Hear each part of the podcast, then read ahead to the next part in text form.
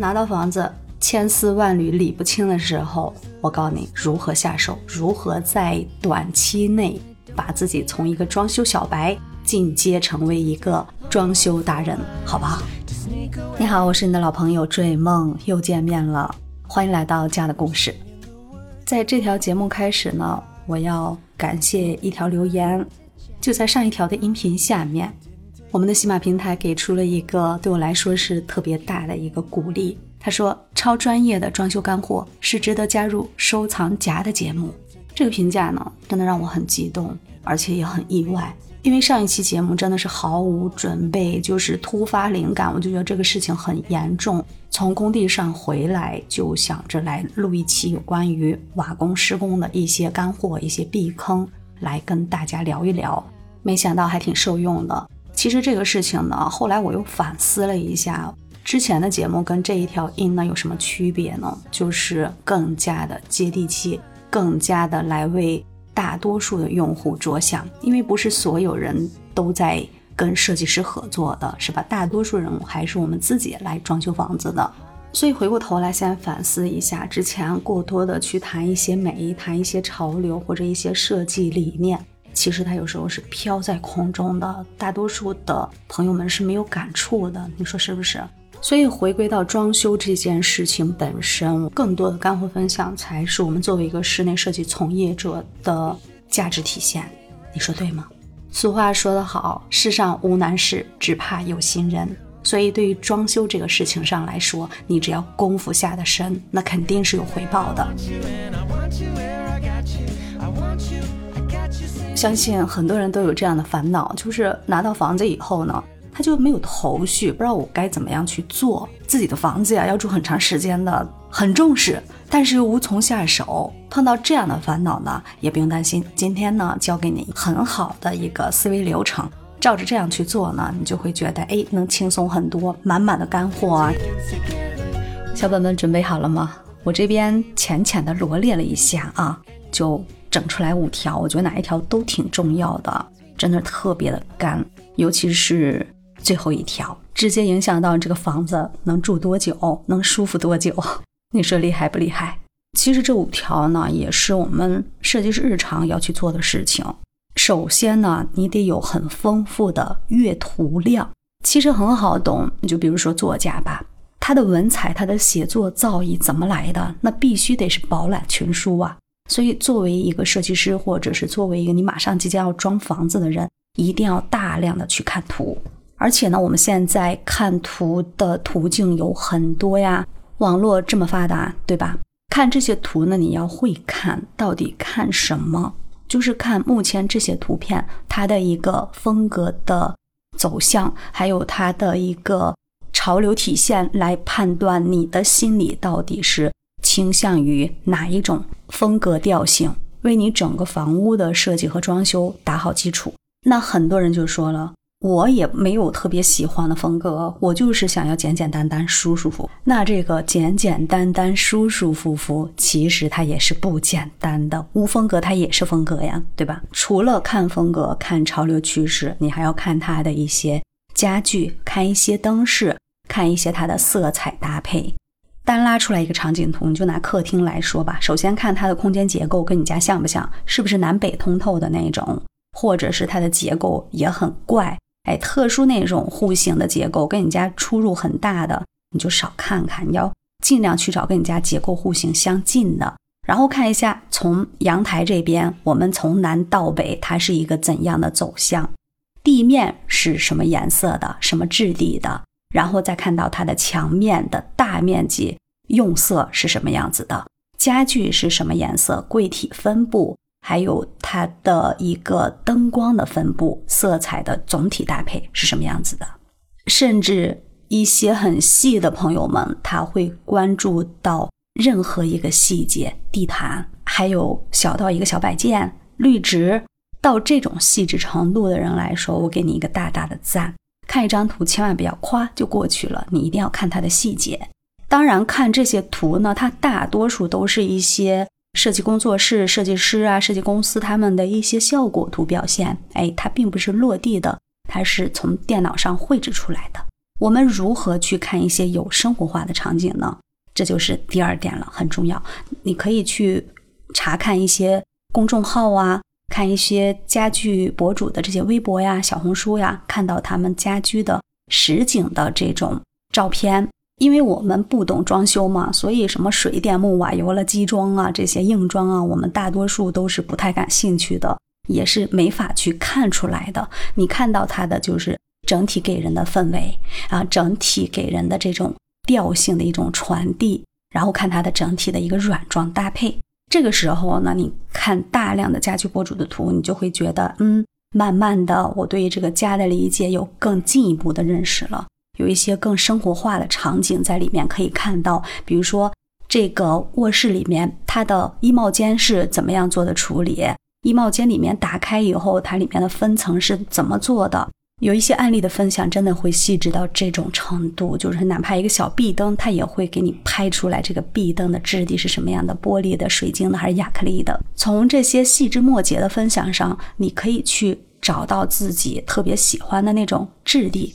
或者一个小小的一个设计灵感，再比如说这个儿童房设计，你要是看一些设计灵感图，就是电脑上做出来的效果图的话，它很多都是在传达一些意象，传达一些设计理念。但是我们看这些实景呀，看一些这些博主分享的案例呢，它会有一些自己的生活气在里面，一些生活的实用的场景在里面。简单来说就是回归生活。哎，你会发现什么样的床？适合孩子们来住，哎，书柜要做成什么样子的，对吧？灯呢，我适合怎么样去排列，能保护好孩子的视力？玩具柜怎么去收纳，是吧？这是对于我们家里面将来有宝宝的人，他会很烦恼的一个事情，就家里有整理不完的这些玩具呀、书籍呀。经过这两步，一个是大量的一个家居效果图，然后再看一些大量的落地实景去结合，这样子来丰富我们对于。家居设计的一种浅浅的认知，捕捉自己最喜欢的一种家居氛围。对于前期的设计来讲的话，你的审美就初步的建成了。咱不说有多高深吧，起码你比那些没有看过图的人要见到更多的风景，对吧？接下来第三个是啊，要去多看看当地的，当然也不一定当地啊，有条件的话也可以去什么北京啊、上海啊你的周边。去看一些家具店啊，比如说一些中古家具店。哎，你如果喜欢中古风的话，复古风是吧？那在我们北方呢，肯定看居然之家的比较多呀。南方有红星门、凯龙啊，这样的话就很便利。你去看看，它会有很多的大牌，也会有很多进口品牌，让我们去对于家具的认知有更多的提升，去亲自来。触摸一下它的质地，比如说皮质的还是布艺的，哪种更舒服，是吧？对于床的话，我们要认真的去选择这个床垫，到底是床的款式更重要呢，还是选择一个更优质的床垫更重要呢？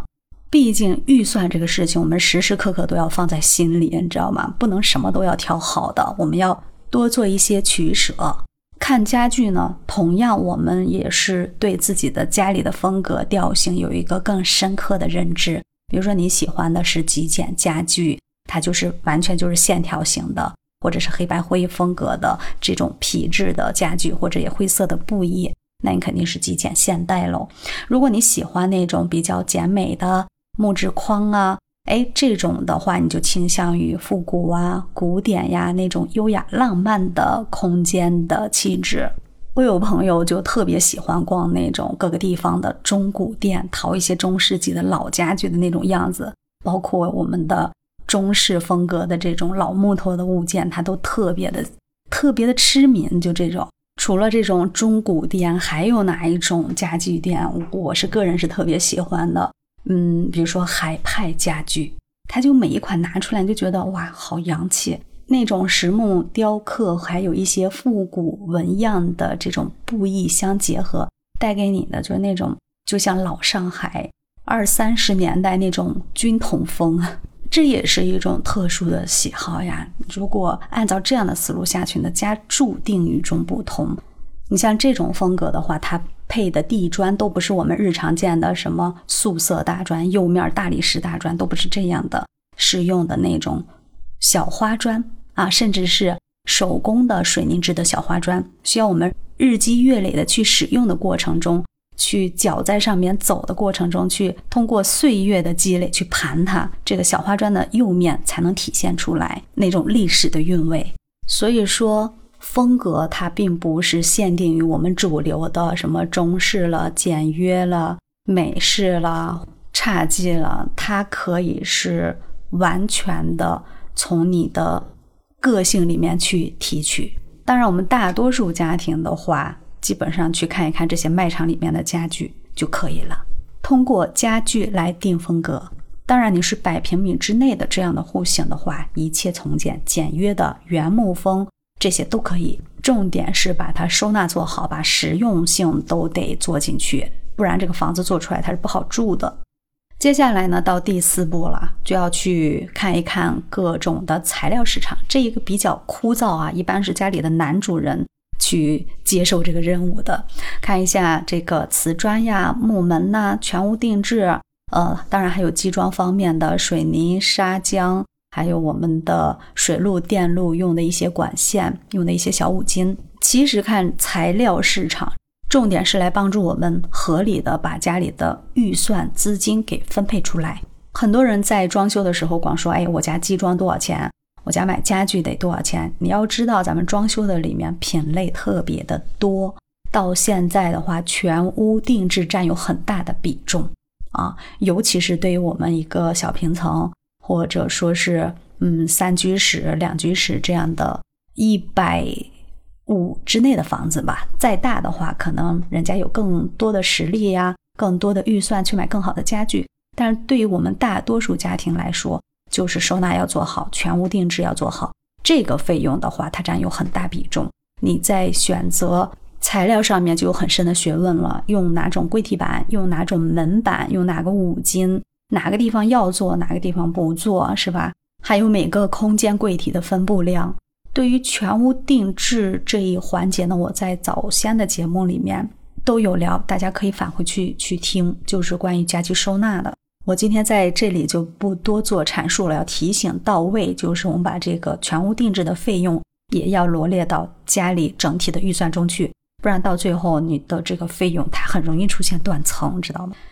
全屋定制还有两个也要罗列进来，就是木门和橱柜。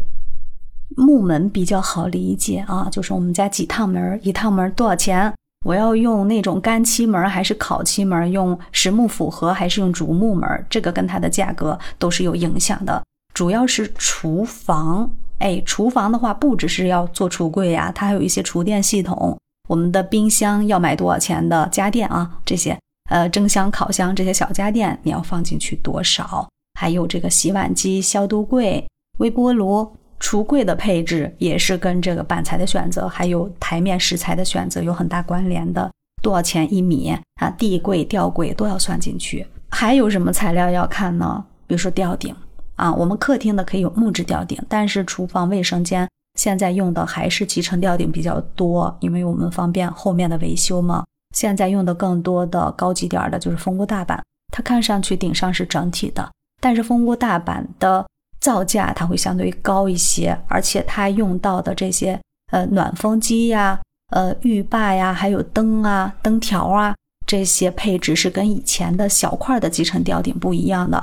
所以蜂窝大板吊顶的这个预算也要做进去，也要多去了解了解。货比三家嘛，我们设计师去市场上来选择一些品牌、一些材料的时候，跟大家是一样的，也要货比三家，多看一看，看看这家它是做了多少年了，稳定不稳定，这个品牌可靠不不可靠，然后它的价格跟别人家差异在哪里，贵有贵的道理，我们要多去了解，多去发现。当然，大多数我们会掐去高的，掐去低的，选择中间这个区间的性价比比较高的，适合我们大多数人。哎，接下来说最后一条，重中之重，就是说对于装修这个事情来说吧，你不能只看眼前。哎，我这两天我们一个客户啊，呃，都已经在施工期了，你知道，到全屋定制的时候，他的满脑子都想的是他自己。哎，我就说你卧室那么多的柜子，你还有一个大的衣帽间，你可以把衣帽间留给自己，主卧里面的其他柜子你留给你的爱人，这样子把你你们的衣服男女分区，哎，是不是就很好收纳呀？将来也很好找。然后他听到我的话呢，先是愣了一下，然后他说：“哇，因为他马上要结婚了嘛。”他说：“哎呀，我都没有把我家那位他的衣服给考虑进来。你看看，这个时候就产生了断层，是吧？你一个人住，跟两个人住，跟三口之家，跟四口之家，跟将来的三代人住，家里的考量是不一样的。”但我们这房子，它不可能你住在这个里面是一成不变的状态，不可能永远都是一个人或者三个人，对吧？只要是常住人口，或者说哪怕是需要短期内客住在我们家里的，比如说家里的父母亲，是吧？我们都要考虑进来他们的一个生活的便捷性，以及你们所有家庭成员在这个空间里的一个长久性。所以呢，风格也不能特别任性，按照自己的来。如果你是特别喜欢那种特殊风格的，比如说那种特别的黑暗系的，现在九零后不都喜欢吗？家里面的墙都能刷成纯黑色，连坐便器都要纯黑色的那种。除非你这个房子将来就是自己住来玩的，家里人、自己的爱人呀、老人呀都不考虑，不然的话还是要考虑到全体家庭成员他的一种感受。我们这个房子装出来以后，他要在未来的十年、十五年，甚至到京广户，我们买一套房子很不容易的，有可能一辈子都在这个房子里度过。所以将来很多的场景、很多的人，你要给他考虑进来，要做预设，将来的一个收纳空间要充足。将来有孩子以后，他的房间、他的饮食起居该如何去照顾？厨房的话，我们目前可能简餐就可以了。将来有了宝宝，有了老人，是不是需要有更多的厨房家电进来？所以这最后一条呢，更多的是从实际出发，回归到日常生活中去。如果这套房子啊是给父母准备的，或者是自己也到了快退休的年纪了，这个时候你就得考虑到这个养老房的问题，主卧还有卫生间，它如何能给我们将来年纪大了以后住进去，它的一个便利性和安全性要考虑。大家都说艺术来源于生活，装修设计同样更是跟生活是百分之百要贴近的。功能主义永远是我们需要去做更多的优化，去做更多的考量，花精力最多的一个地方。嗯，今天呢说的这五点，咱们来回顾一下。第一个就是要有大量的阅图，第二点我们要去多看一些实景落地的这样的照片。第三个呢，就是逛一逛家具卖场；第四个，多看一些材料市场，去把我们的预算做一个合理的分配；第五个，看长远啊，千万不能只顾眼前。你觉得受益吗？拿到房子以后，接下来该怎么做？它的一个思维逻辑，直接影响到我们这个房子能不能装好。哎，这一条满满干货的音频，你一定要收藏起来，赶紧关注主播，别到最后找不着我了。然后一定要订阅家的故事，今天就聊到这儿了。这一期对你有帮助吗？节目下方的评论区留言给我吧。感谢你的关注、点赞、收藏与转发，感谢收听，我们下期见，拜拜。